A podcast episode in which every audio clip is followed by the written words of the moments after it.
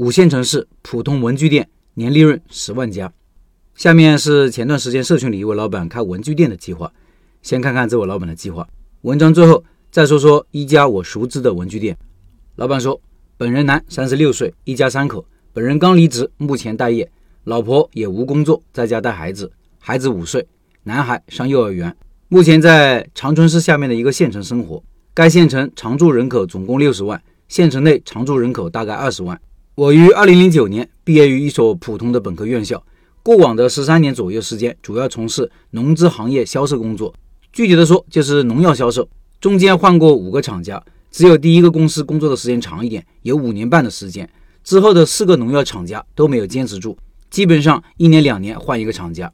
回过头来看，感觉自己这十多年的职场经历非常的失败，做到现在也只是普通的一线销售人员，基本上没带过团队。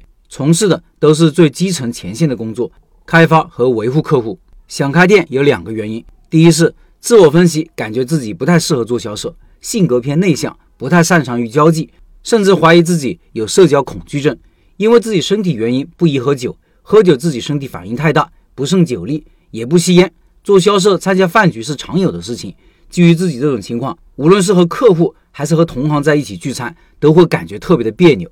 大家在一起吃饭。一般持续的时间都比较长，自己坐在那里感觉如坐针毡，这样的痛苦体验，不知道陈老师有没有感同身受？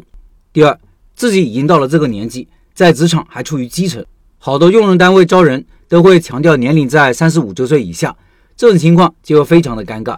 结合对自身的评价，感觉自己再继续上班从事农业销售看不到希望，也没有方向，可以说是做得很累很倦，心灰意冷。我想开一家文具店，是规模比较小的那一种。现在开的有特色、有规模的，一般叫文具生活馆或者文创生活馆。计划开文具店的原因有五个：一是开店成本相对较低；二是面对的客户群体是学生，这个行业可以说经久不衰；第三，自身的性格特点与学校打交道可能会好一些；第四，经营时间相对自由宽裕，两个人开店基本上不影响照顾孩子；第五，我和老婆都比较爱干净，喜欢所经营的店面干净整洁一些。我看现在的文具店的经营板块主要有文具、玩具、零食、教辅资料、奶茶、烤肠、关东煮等等。观察了学校附近的几家文具店，大家的经营品类也基本上涵盖了这些板块。但是店面的陈列大多比较杂乱，因为资金有限，所以考虑开店初期主要经营文具、玩具和零食这三个板块。我老婆比较擅长交际，如果开店，计划经营和面对顾客的事项交给她负责。我比较喜欢研究东西和思考，也可能是瞎寻思，所以我的角色重点是制定活动和经营策略等方向。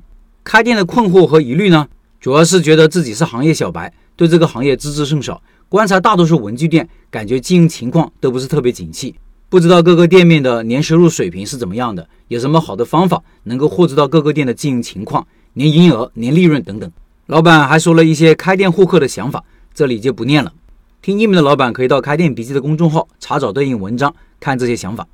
在社群里呢，我也给过老板一些建议，不过后来得知老板还没有确定，还在考察其他项目中。下面说说我熟知的一个文具店，这个店也是在五线城市，开了八九年了吧。我在小城市开店时是我的邻居，店开在一个初中门口，这个初中大概三千人左右，附近还有个小学，距离这个店大概七八百米，小学有一千多人。客源是充足的，竞争也激烈。隔壁的那些书店啊、小卖部啊，都兼职卖文具。店不大，三十平米左右，就夫妻俩经营，没有员工。他家两个孩子，就靠着这个小店过日子。平时营业额千把块钱。开学前后那段时间是高峰，大概持续两三个星期。这段时间每天可以做四五千营业额，有的时候还更高。一年的净利润十万多，买了房。我看他们日子过得挺好，儿子和女儿都很听话。他的店主要是卖文具和玩具，没有小吃之类的，估计是忙不过来。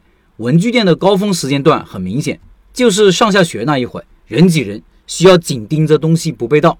如果再加上小吃，营业额虽然可以增长，但是需要增加人手，一算账可能不划算。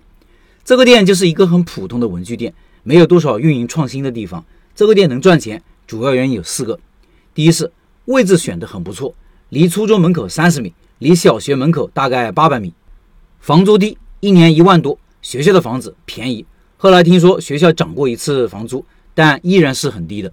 第三，人工成本也很低，就两口子赚的，不管是工资还是利润，都是自己的，不忙的时候两人交替休息，忙的时候两个人都在。女主人还需要接送孩子上学，照顾孩子吃饭、学习啥的。第四，两口子都挺会经营，了解学生的喜好，和学生关系也挺好。文具店，我觉得还有很多创新的地方。我觉得它不仅仅是一个买卖文具的地方，更应该是小孩子放学后想逗留的一个空间。要做成这么一个地方，产品和服务需要大幅的升级，当然投资也会变大。以后有好的案例再分享出来。你身边有好的案例，也可以跟我们说一说。